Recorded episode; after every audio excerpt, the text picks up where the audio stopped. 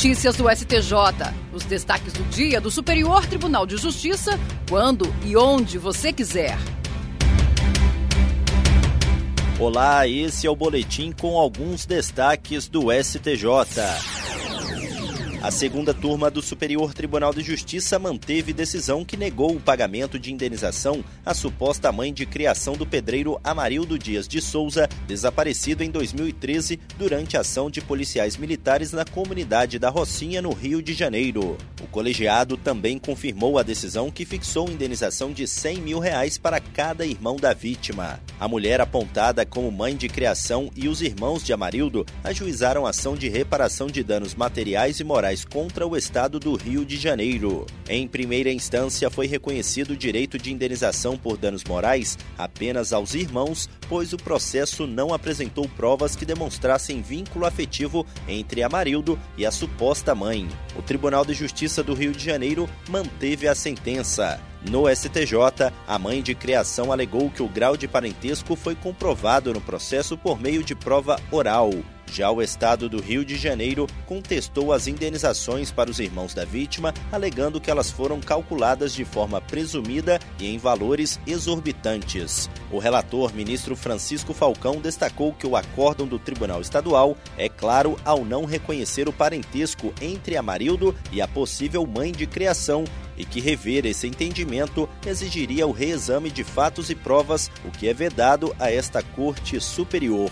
Já quanto à contestação do Estado em relação às indenizações, o ministro avaliou que os valores fixados não foram excessivos. Falcão lembrou que já havia decidido pela manutenção das indenizações em processo conexo e que a revisão dos valores neste momento também estaria impedida pelo disposto na súmula 7 do STJ. A terceira turma do Superior Tribunal de Justiça decidiu que o marco inicial do prazo prescricional da ação de reparação por dano concorrencial baseada em decisão do Conselho Administrativo de Defesa Econômica, que reconhece a infração de ordem econômica, é a data da publicação da decisão administrativa, ainda que ela seja questionada na via judicial. Com esse entendimento, o colegiado negou o provimento ao recurso de uma companhia do mercado de gases que, em ação de reparação de dano decorrente de formação de cartel, defendia que o marco da prescrição fosse a data de início do suposto cartel em 1995 e não a da decisão do CAD que reconheceu o ato ilícito no ano de 2010. A ação cautelar para interrupção do prazo prescricional foi proposta em 2013 e em 2016 foi ajuizada a ação indenizatória. O colegiado da terceira turma entendeu que a decisão do CAD é o marco que determina a ciência da violação do direito pelo titular, que é o pressuposto indispensável para o início do decurso do prazo de prescrição. O relator, ministro Ricardo Vilas Boas Cueva, observou que a ação originária é decorrente da decisão definitiva do CAD, onde houve a configuração da ciência inequívoca sobre a conduta ilícita. O magistrado ressaltou que a prática de formação de cartel, quando objeto de ação penal contra representantes e funcionários das instituições implicadas, possibilita a suspensão do prazo prescricional.